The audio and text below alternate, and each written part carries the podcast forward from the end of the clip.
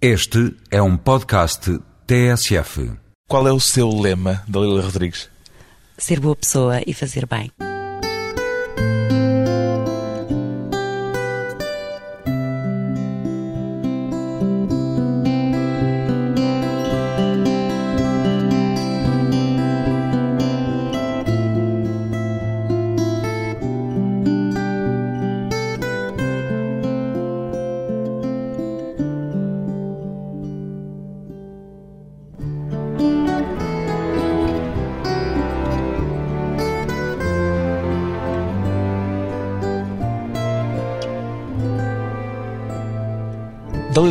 47 anos, historiadora de arte, sente-se mais talhada para programar e gerir ou para a investigação, Dalila Rodrigues? Bom, eu penso que tudo se complementa.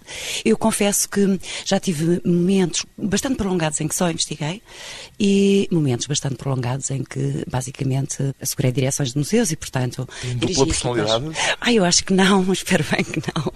É que são talentos diferentes daqueles que são exigidos para uma e outra atividade, por isso é que eu pergunto. Eh, talvez isto decorra do facto de eu não ser uma pessoa especialmente vocacionada.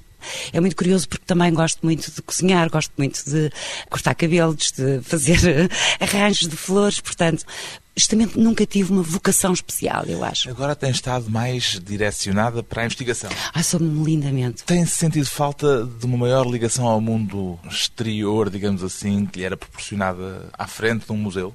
Ainda não. E confesso-lhe que hum, na altura foi de resto uma espécie de fuga. De repente o meio exterior ficou muito. uma grande hostilidade, ficou violento. E eu tive absoluta vontade de cortar com ele. Onde é que já sentiu maiores recompensas na investigação ou na gestão de museus? É muito difícil essa pergunta, porque tive grandes momentos de hum, contentamento, felicidade a dirigir museus. O Grão Vasco foi uma experiência extraordinária. Talvez o que eu tenha feito na vida, tudo, tudo, tudo, tudo. Não obstante ter feito, enfim, trabalhos de investigação que me deram muito presente. Pois bem, agora a historiadora de arte Dalila Rodrigues, depois do afastamento controverso do Museu Nacional de Arte Antiga, voltou a dedicar-se ao estudo da obra de Grão Vasco, justamente. Qual é o maior mistério que a pintura de Vasco Fernandes ainda encerra para si, Dalila Rodrigues? Ai meu Deus, e agora? Que Deve haver imenso. Que arrogância é? dizer que já não tem mistério, porque tem de facto mistério. Aliás, se alguma coisa define a obra de arte, é aquilo que está para além da possibilidade de a transformar em linguagem, de a apropriar, de a descodificar, de a explicar. Portanto, ela é outra coisa ainda. O caso de Grão Vasco dá-se a particularidade de ser um pintor de quem se sabe, além disso, muito pouco e, portanto, onde há uma margem de interpretação provavelmente bastante maior. Não se sabe muito porque justamente ele viveu entre o final do século XV e terá falecido em 1542, final de 1542. De facto, em 1543 sabemos que ele já faleceu porque uma filha, a filha Beatriz, com quem ele teria tido uma ligação muito particular, é referida como a filha que foi de Vasco Fernandes, pintor. Mas o facto de não se saber muita coisa Sim. acerca desta figura, deste Vasco Fernandes, aumenta as possibilidades de leitura Sim. da obra que ele deixou? Sobretudo também o facto, e isso é um traço singular, na figura do Grão Vasco, que ele deu origem a uma história mítica, é uma figura lendária, justamente porque, sobretudo no século XIX, construiu-se uma imagem romântica. Vasco, filho de um pobre moleiro, tinha nascido à distância de um quarto légua da cidade, junto a um rio e a uma choupana, e deu raros indícios de ser tão genial, tão genial, que um dia pintou um burro com as suas talegas na porta do moinho. E o pai, enfim, ao escurecer, chicoteava incessantemente o burro para o fazer entrar no moinho. Isto são as ovelhas do Giotto ou o burro do Zurbarã, portanto... Ou seja, ou seja histórias míticas que foram já, já da, contadas da em relação a outros Mas pintores. Mas não parece extraordinário que nós possamos falar do Apeles de Viseu, como ele é referido no século XVIII. Estamos a falar de um pintor português do Renascimento que se tornou um mestre numa região onde não há registro antes dele de mestres da pintura. Nem antes, nem depois. Nem depois. Exato. Pode-se dizer eh, em só relação. retificar para não ficar aqui um erro. Depois há os seus discípulos e imitadores, mas não houve ninguém que rivalizasse em qualidade com a sua produção. E por isso mesmo marcou durante gerações sucessivas e foi imitado e copiado até à exaustão. No século XVII ainda se faziam cópias do Grão Vasco. Podemos descrever o Grão Vasco como uma espécie de cometa da pintura portuguesa, da Lila É, Rodrigues. sabe que eu, curiosamente, e eu sei que não leu a minha tese de doutoramento, de resto eu Não, li o livro, publicar. o álbum, mas, Mas eu no livro não uso essa metáfora, mas eu já usei a metáfora da astronomia realmente para o Grão Vasco, veja bem. Portanto, estamos a coincidir na Em sintonia. Portanto, um cometa naquele sentido de Sim, ser sim. algo que aparece, que aparece, de repente. desaparece, exatamente. Agora também lhe vou dizer, não é assim um mistério, apesar de eu achar que há certos fenómenos que também não têm uma explicação imediata. O Leonardo da Vinci não é explicável em função de fatores de contexto. Há uma genialidade pura naquele homem, que eu de resto considero o gênio absoluto. Não há outra Leonardo. figura. Leonardo da Vinci. Agora, o Grão Vasco é possível descodificar, fazer uma aproximação, uma abordagem objetiva, tanto quanto possível. A história nos deixa a objetividade como registro, mas é possível perceber que ele terá estudado em Lisboa, portanto, ele terá nascido por volta de 1475, uma vez que em 1501, que é a primeira referência histórica a seu respeito, já estava casado e já é referido como pintor, portanto, já tinha feito todo o seu processo formativo. O facto de ter sido o primeiro pintor português a assinar dois dos quadros que Exato. pintou é apenas, digamos, um fé diver ou é mais do que isso? Tem mais peso e significado do que isso? tem muito mais peso e significado. De resto, há aqui uma veleidade criativa, portanto, ele De assume... individualidade. Sim, sim, uma veleidade de individualidade. Num momento em que a pintura é um exercício, por assim dizer, mecânico, oficinal, corporativo, portanto, fortemente regimentado. Em que há, por vezes, intervenção de vários pintores. Ah, mas isso ah, na pintura de Grão Vasco, de resto, é quase impossível. Mesmo nos quadros não, não, não, assinados, Não, não, não, aí suponho absolutamente que não. E de resto é um dos pintores onde é possível justamente identificar a matriz dele, portanto, o processo criativo.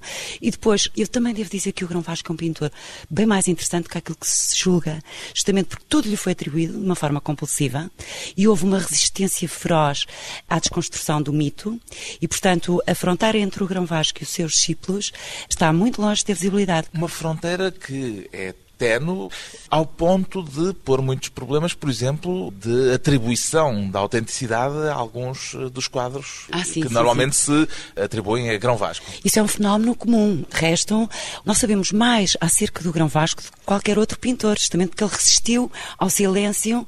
A história da arte portuguesa surge e estrutura-se em torno do tema Grão Vasco. O tema Grão Vasco é o tema fundador da história da arte portuguesa. Isso é muito curioso. Quantos quadros é que ele terá pintado? De certeza certa? que chegaram aos nossos dias, porque estou certo, olha, e só para lhe dar um, indicador muito claro, o retábulo que ele fez... Retábulo de Lamego. de Lamego, entre 1506 e 1511, tinha 20 painéis. Restam 5 no Museu do Lamego. 5. Repare, a narrativa, portanto, a estrutura narrativa do retábulo tinha três enormes fiadas, tinham seis dias da criação. Imagino o Padre Eterno criando o mundo, as estrelas, etc. Adão e Eva até à expulsão do paraíso. Aliás, o último tema da segunda fiada era Adão e Eva ganhando o pão com o suor do seu rosto. É assim que é descrito no contrato. Desapareceu. Desa- Claro, tudo desapareceu. Contra-reforma, sobretudo o nu. E a falta, evidentemente, de uma consciência patrimonial, antes de mais. Mas desapareceu por completo e para sempre. do tempo. Ou admite que poderá haver aí escondido uma Pois, história romântica também. eis o mistério. Haverá a Sim. possibilidade de, num pardieiro qualquer, estar um grão vasco que não se sabe hoje onde está? Ainda. Ah, se bem que ainda é Apareceram possível- recentemente outros quadros Bom, dele? Na verdade, apareceu um quadro, justamente em 2000, foi identificado um quadro na Igreja Matriz de Aldeia Viçosa, a antiga Santa Maria do Porco, que foi atribuído imediatamente ao Grão Vasco e que é, de facto, um discípulo. Tão diferentes, por um lado, são as soluções criativas, mas tão próxima é a linguagem, porque um imitador, na verdade, em termos globais, portanto, imita, e a imitação requer de facto, depois um olhar muito especializado. Essa era uma imitação. Enfim, enfim. Mas em todo caso, poderá surgir. Sim, identificado, por exemplo, como Grão Vasco, surgiu na sequência da Europália. Dois historiadores de arte, Joaquim Oliveira Caetano e José Alberto Seabra, foram acompanhar umas peças provenientes justamente de uma das exposições da Europália, a casa do comandante Alpim Calvão, e no hall de entrada do comandante Alpim Calvão está um maravilhoso Grão Vasco. Sem que o próprio soubesse? Curiosamente, o, o senhor comandante comprou, foram-lhe oferecer a pintura, já tinha circulado por várias mãos, não, ninguém atribuiu grande importância à pintura e ele decidiu, comprou muitíssimo em conta, como se deve calcular, não é? porque ninguém queria, basicamente, e ele teve um feeling com a pintura. Diz que lhe fez lembrar a figura de São João, e muito bem, fez lembrar uma figura que está no Calvário do Museu Grão Vasco e que provém da sede de Viseu. Ele teve um feeling, gostou da pintura. Mas não assim sabia tá- que era Grão Não Vasco. sabia que era Grão Vasco. Eu tentei absolutamente convencer o senhor comandante a vender a obra, que naturalmente não tem Ao cidade. Museu Nacional da Ao- Antiga. Não, ao Museu Grão Vasco. Gostava imenso, imenso lá ter deixado de ficar essa obra. E o senhor comandante emprestou-me para a exposição de Grão Vasco em Salamanca, em 2002, e depois emprestou-me para a reabertura do museu. Neste caso, a prova de que ainda poderão surgir tesouros, Exato, assim mais exato. ou menos do nada. Eu creio, de resto, grande parte da minha investigação foi na Hemerotec e na Biblioteca Nacional a ver jornais antigos, justamente porque a primeira referência, eu estudei, evidentemente, o trajetória, as vicissitudes pelas quais passaram as pinturas, portanto, uma a uma, para as compreender, para as questionar com um olhar mais arqueológico. Tão interessante, nas primeiras páginas dos jornais, portanto, foram identificadas as pinturas do Grão Vasco, num, justamente num pardieiro, está a ver? Enfim, por trás da sacristia, numas dependências anexas, tarará. mas também tudo era Grão Vasco, é preciso ter em conta. Sempre, sempre tudo é Grão Vasco. Um trabalho para os investigadores, para a investigadora Rodrigues, determinar caso a caso o que é e o que não é autêntico. Depois de uma curta pausa, vamos voltar justamente com a Dalila Rodrigues e a descoberta de Grão Vasco numa visita de estudo.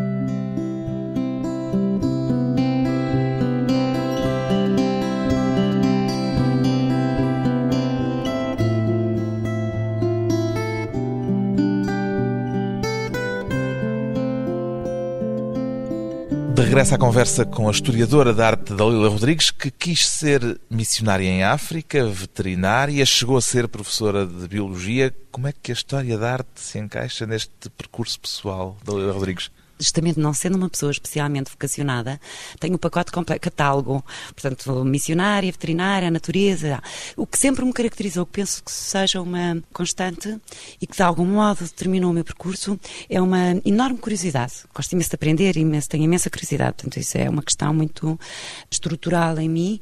Agora, a história da arte, a minha relação com a história da arte é universitária, ou seja, segundo ano da faculdade, mais precisamente, porque no primeiro eram tudo cadeiras muito introdutórias. Não é, portanto, aquela descoberta Não, não, não. pequenina Não, não, de todo. quando visitou pela primeira vez o Museu Grão Vasco. Não, de resto, foi uma experiência muitíssimo forte. Mas percebi o impacto que essa experiência tinha tido em mim quando vou para o museu e ele está basicamente. Portanto, eu fui na excursão da quarta classe, portanto tinha 9 anos. E quando fui para o Museu Grão Vasco, tinha 40. 40 anos. E, portanto, repare, hum, há aqui um ar cronológico, Portugal é extraordinário. Portanto, os museus conseguem manter-se. Portanto, o edifício era o mesmo e as soluções positivas... Estava tudo parado. Tudo na mesma. E, portanto, fui eu que fui mexer num, Na sua própria memória. E isso foi uma experiência, de facto, muito, sabe, forte.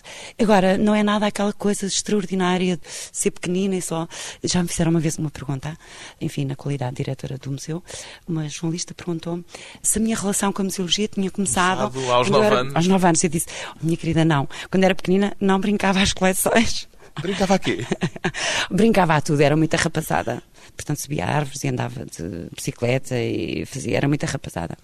É por temperamento uma pessoa mais dada ao rigor ou à especulação, digamos assim? Eu creio que até aí tem dias.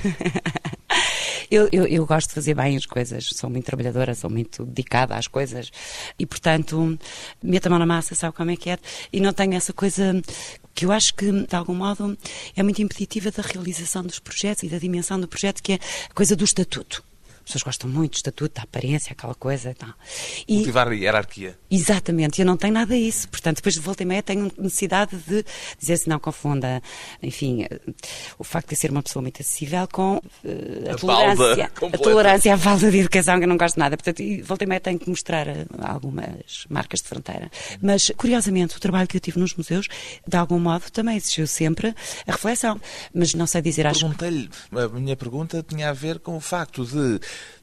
ter experimentado coisas. as ciências exatas eh, no liceu antes de ter, depois é verdade, pela história. Quando tinha 14 anos, eu tive que matricular, tinha que se tomar uma opção das áreas. E eu recordo-me ter tido uma crise de choro profunda, porque eu amava a história. Ah, já gostava de Já, história? já, já, já, já, absolutamente. Mas tinha, sobretudo, a ideia de que não conseguiria uma boa saída profissional, boa no sentido de não me identificava nada como uma professora. E a história na altura era basicamente isso, portanto não havia. Ir dar aulas. Exato, ir dar aulas. E portanto não tinha esse desejo na altura. E portanto achei que impaciências e depois tinha.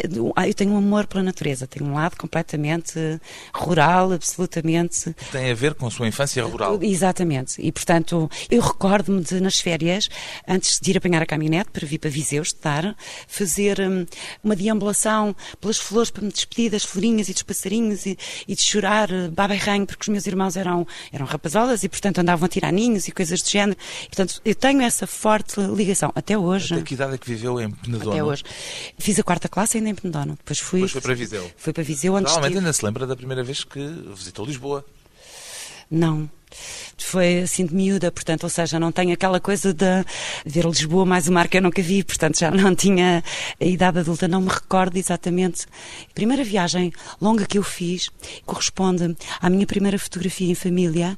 Foi com os meus avós e com os meus pais. Na altura éramos só quatro irmãos, eu sou a quarta, e fizemos uma viagem a Trancoso para fazer retratos no fotógrafo. Aqueles retratos de família que depois se emolduravam, etc. Tenho três anos. Deve ser uma das primeiras. Tem memória eh, desse sim. episódio? E depois tenho uma outra, creio que a segunda é justamente a morte do meu avô. E recordo-me da morte do meu avô. Portanto, tenho essas duas memórias. E essa acho que foi a minha primeira noção de, de De distância. distância. Adaptou-se bem, vindo de uma pequena aldeia à vida na cidade? Eu fiquei em Viseu, mas sempre tive, e vem sobretudo a minha ligação à Universidade de Coimbra. O facto de ter uma família muito numerosa ajuda imenso a andar e ter muitos amigos e, portanto, sempre viajei muito. Depois há também aquela ideia que é completamente errada, de que as pessoas que vivem em, sei lá, em Fraspada Cinto ou em Trancoso, em Castro Marim, não viajam e as pessoas de facto também vão apanhar aviões para o mundo, não é? E a minha ligação à Universidade de Coimbra e ao professor Pedro Dias proporcionou-me, depois ao Vasco Graça Moura, à Simoneta Luz Afonso, tenho assim grandes pilares na minha vida, no meu percurso enfim, científico, académico, etc., profissional, que me proporcionaram grandes, grandes viagens, desde conferências, sei lá, em Cabo Verde, aulas no Brasil, uma conferência na National Gallery, a idas à Índia, portanto, eu tenho mundo, percebe? Tenho esse gosto também. Gosto imenso, imenso, imenso de descobrir coisas novas. Apesar, se calhar também terá a ver com isso, apesar de trabalhar em arte antiga, também já confessou que é capaz de fazer uma deslocação maior para ir ver uma exposição De arte contemporânea. Ah, mas completamente. Mas eu acho que é impossível trabalhar bem hoje na arte antiga sem ter consciência daquilo que é a contemporaneidade. Eu acho que é- isto da arte é um comboio. São várias carruagens. A composição é a mesma. Uns já passaram, outros vêm lá mais atrás. Olha, agora quando vou para a Beira, vou sempre na última carruagem, que é a carruagem 23, onde não vai ninguém, está a ver. Portanto, serei absolutamente arte contemporânea nessa visão metafórica do comboio. Porque são os que vêm lá ainda, não é? E esta coisa da musealização e dos museus também passa justamente por isso. Os pintores contemporâneos querem ser os museus antigos um dia. Perdão, Os, os, contemporâneos querem estar um dia como, como pintores museus do antigos. futuro. Exato, nos museus do futuro. querem ser os antigos. Isso, os antigos no Museu do Futuro. É basicamente isso. E também, seja na enfim, no plano da criação, seja no plano da interpretação, da exposição, da apresentação, da reflexão, da crítica, etc., é fundamental para todos os que lidam, que trabalham com arte contemporânea, ter uma noção do que está para trás, portanto, compreender o processo, uhum. os caminhos, as continuidades, as descontinuidades, para entender, de facto, o fenómeno contemporâneo. Nos seus tempos livres, a arte continua a ser, mesmo estando de folga, digamos assim, dominante? Continua, continua a A arte visual? Sim, de resto eu posso dizer que quando não faço nada, portanto quando me dou a mim própria o direito de ser uma preguiçosa, que é muito raro, porque entro logo em processo de autopenalização, assim, disparar já há dois dias que não faço nada, portanto tenho essa coisa, sou implacável comigo mesma. Uma trabalhadora compulsiva. Mas, mas tenho prazer em não fazer nada, mas depois entro naqueles processos de autopenalização, como é possível, e depois é evidente que tenho sempre muitos compromissos e, portanto, sinto-me sempre em falta com o mundo. Mas uh, mesmo mas, nesses períodos? Nesses períodos, sim, eu devo dizer-lhe que a minha ligação à natureza, por um lado, e o prazer absoluto de cozinhar. São essas duas, são pontos de fuga, quer dizer. De e, resto, já confessou que tem um prazer enorme em ler livros de culinária. Ah, tenho imenso, imenso. Quando vou comprar o jornal, compro o jornal, uma revista de moda e uma revista de culinária. E depois vai exatamente como vai a revista de moda, portanto. portanto Mas dizia, quiosque... dessa vez em que eu ouvi falar disso, que não é para cozinhar, é para ler. É para ler e depois deito fora, portanto, ou seja, segue com os caminhos do jornal. Percebe? Portanto, quando tenho que é uma me leitura desfazer... para lhe abrir o apetite. É, não, curiosamente, é sobretudo porque me... Sabe que interessante? Realmente não me tinha ocorrido misturar. É claro que eu nunca compro uma revista de culinária no quiosque sem antes ter eh, dado assim uma vista de olhos para ver se há qualquer coisa que me possa. Agora imagino que eu não cozinhava doces. Estou agora absolutamente compulsiva. Descobri a farinha de alfarroba e, portanto, estou. Alguma receita que saiba de cor, como se sabe um poema, por exemplo? De, de doces mesmo? De qualquer coisa? Eu não tenho receitas, portanto, eu Inventa. sou absolutamente empírica, sim. Mas sim, agora, por exemplo, o prato que mais apetece fazer é um empadão de grelos com alheira. Portanto, leva grelos. Os grelos são cozidos, quer mesmo que eu diga. Claro, estamos quase na hora de jantar. Então, pronto. Os grelos são cozidos em água com sal e mergulham-se, não se deixam muito cozidos, e mergulham-se rapidamente em água fria para ficarem verdes e põem-se a escorrer, portanto, reservam-se. Alheiras, de preferência da Beira, de preferência de Viseu, não de Mirandela, sem desconsideração, que ficam lindamente também. Mas pronto, se puderem ser aquelas que eu trago de Viseu para Lisboa agora. Para saberem aquilo que a sua receita faz. Exato. Portanto, numa panela a ter preferência antiaderente, tira-se a pele às alheiras, duas a três alheiras, e põe-se enlumbrando. Ou seja, nós vamos conseguir o quê? A massa da alheira, basicamente, ela já sofreu o processo de. já está na situação de fumeiro, mas perde a forma da alheira. Muito bem, envolvem-se os grelos na alheira, dão-se duas ou três voltas para os grelos ficarem temperadinhos e faço um bom puré de batata, depois num pirex, numa coisa de ir ao forno, enfim, num, num barro, que eu prefiro absolutamente ao pirex, o pirex é assim, vem nas receitas antigas, os grelos com a alheira, uma cama com puré de batata. Claro que hum, quando deram a receita foi uma amiga que me falou, disse ah, puré de batata instantâneo, nem pensar. Aqui também entram as batatas da feira a cama de puré de batata, uma gema de ovo, vai ao forno aí uns 20 minutos, bem quente, fica uma delícia. Está aberto o apetite. Depois de mais uma pausa curta, regressamos à conversa com Dalila Rodrigues, mágoas e projetos.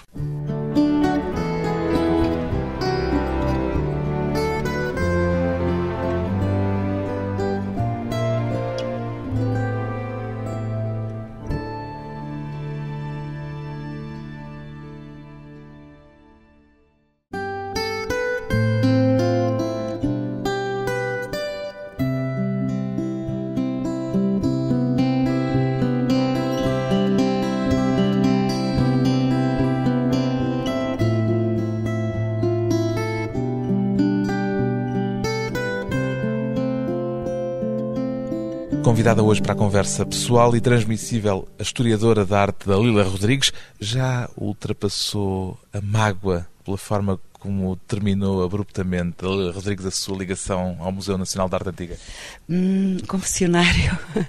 É difícil responder-lhe porque Basta mágoa... sim ou não? Não, pronto, já, sim. Está esquecido. Está esquecido.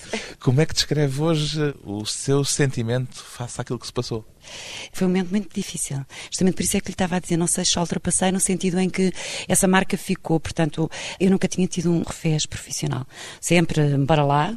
E do ponto de vista académico, sempre cumpri os meus prazos, sempre fiz aqueles rituais todos de passagem muito certinhos, etc. Empenhei muito e, portanto, sempre fui muito cumpridora. E, sobretudo, o trabalho que eu estava a fazer aqui no Museu da Arte Antiga, não havendo meios, havendo muitos partilhos institucionais, etc., era tudo menos cumprir funções. Estava a fazer aquilo com uma total dedicação. E, de repente, um lema ótimo, que era o lema da minha mãe, sempre desejado e nunca tolerado. Agora imagino o que é escorraçar, quer dizer, de género, vai embora, já estás substituída. Não era preciso, não havia necessidade, sabe? Já agora, eu tenho que lhe perguntar se celebrou a admissão de Isabel Pires de Lima, do Ministério da Cultura? Eu, se calhar, fiquei um pouco contente mais no momento em que soube por uma jornalista que me telefonou, portanto, dizendo e queria uma reação.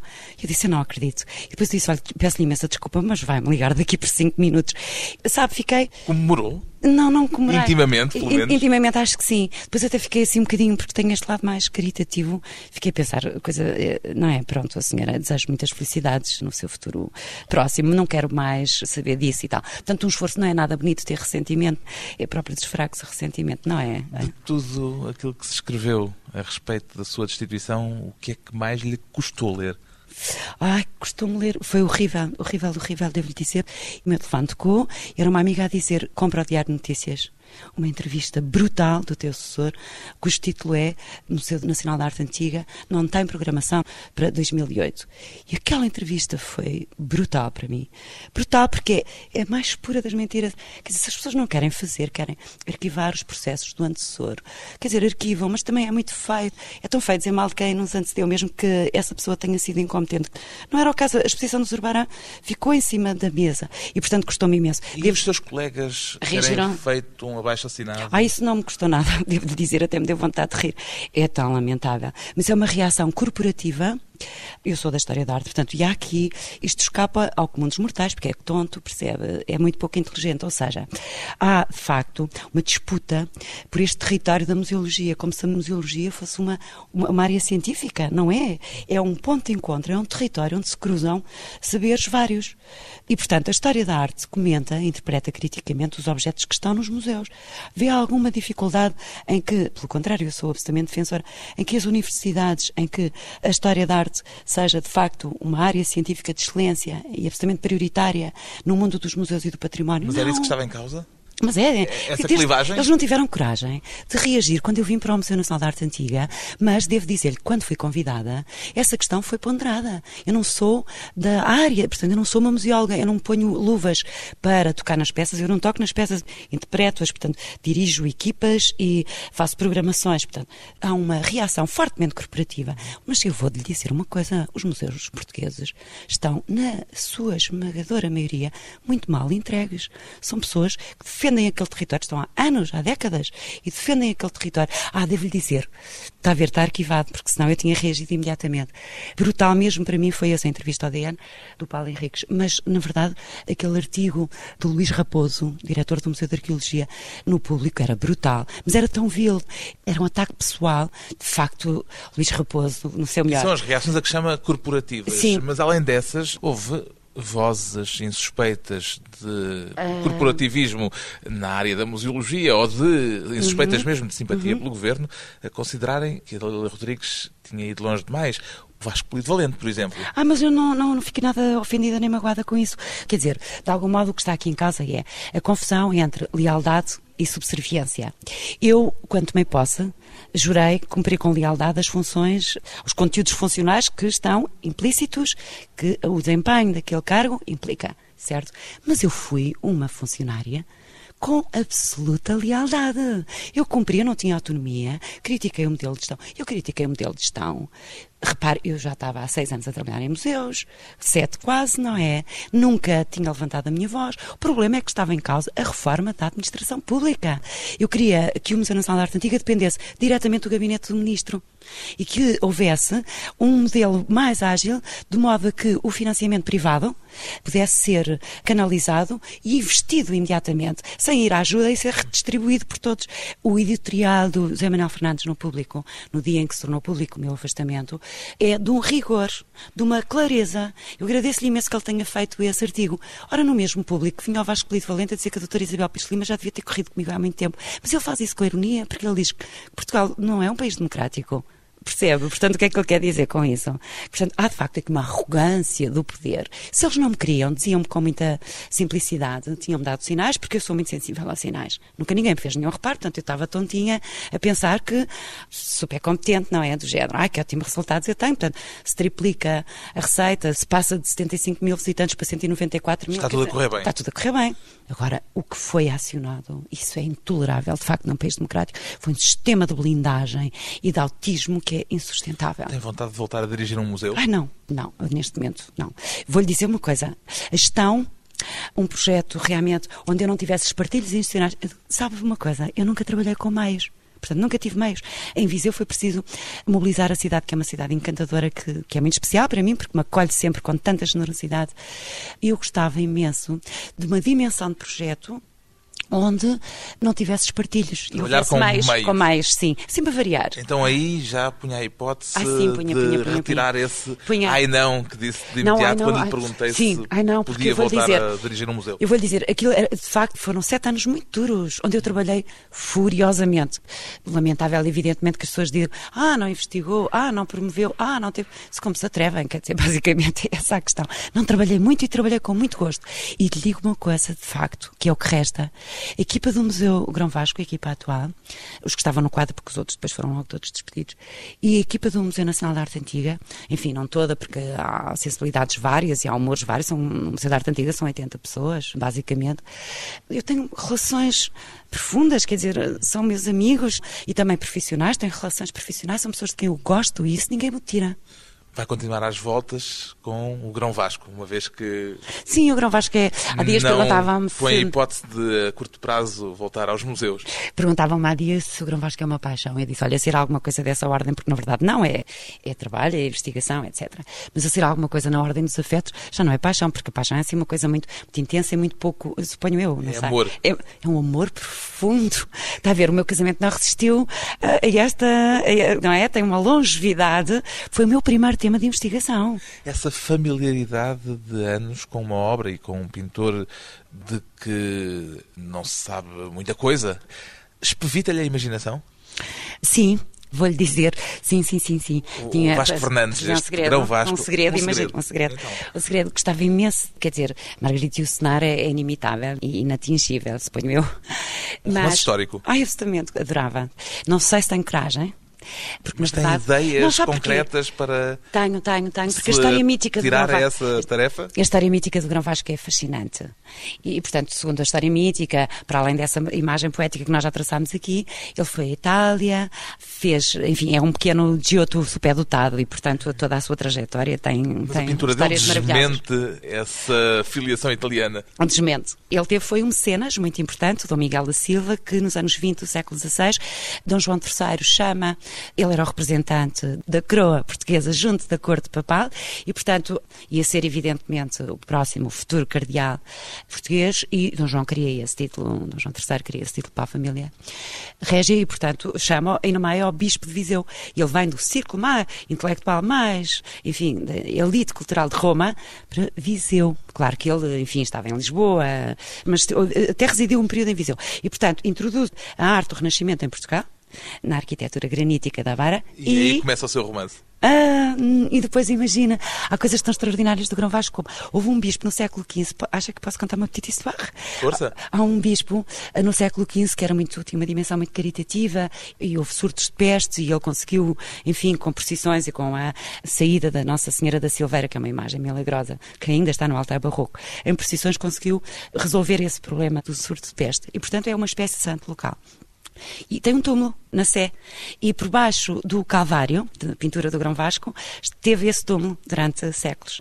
Uma das histórias, que data do século XVII, é uma neta, imagine, uma neta de Vasco Fernandes, do Grão Vasco, que ouvira dizer à sua mãe que o seu avô vinha ao túmulo do bispo do Azul, portanto, porque ele era da Ordem dos Loios e, portanto, o bispo santo do Azul, recolher óleo santo, com o qual misturava os seus pigmentos e conseguia tão belas e tão absolutamente milagrosas pinturas. Ou seja, está desatada a imaginação. Portanto, isto é absolutamente extraordinário, porque é o poder do pintor em transubstanciar, ou seja, transformar coisas vulgares, pigmentos e óleos, etc., em matéria sagrada. Já viu isto? É extraordinário. Portanto, há aqui de facto matéria. Assim, é- eu, assim eu tivesse talento. Mas Não é há- uma decisão que já está tomada? Eh, Estou a medir forças com ela, porque tenho realmente um convite de uma editora muito simpática e muito insistente. Para Eh, escrever o tal Mas eu, eu preciso, sabe, eh, no meu percurso de investigação, há aqui um pudor, quer dizer, a historiadora de arte resiste ao romance, não é? Porque há aqui alguma espécie de um pudor qualquer, senão a história é outra coisa, portanto, não tem essa Tem dimensão fantasiosa. aquela, não, mas eu vou eh, barreira do rigor. Eu vou-lhe dizer qual é, eh, enfim, tenho uma mais-valia aqui, que passa pelo seguinte: nos processos de investigação nós encontramos imenso material que não podemos aproveitar porque temos aquele trilho.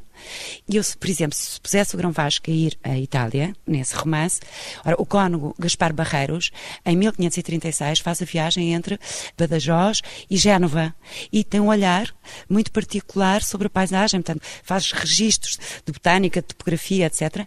E está a ver, eu tinha um cenário aí construído, portanto, sei onde posso ir buscar as fontes e, portanto, não era tão fantasioso assim. Portanto, eu ainda estou a meter forças também com essa ilusão de que é uma história de arte mais fantasiosa. Não sei. Ainda não sei. começou. Ainda não tomei uma decisão. São mais as dúvidas ou as certezas em relação àquilo que se sabe de Grão Vasco da Lila Rodrigues? O Grão Vasco que chega aos nossos dias são cerca de 40 pinturas com um trânsito, portanto, com um percurso de séculos, desgastadas, alteradas, repintadas, recompostas, mal expostas, enfim.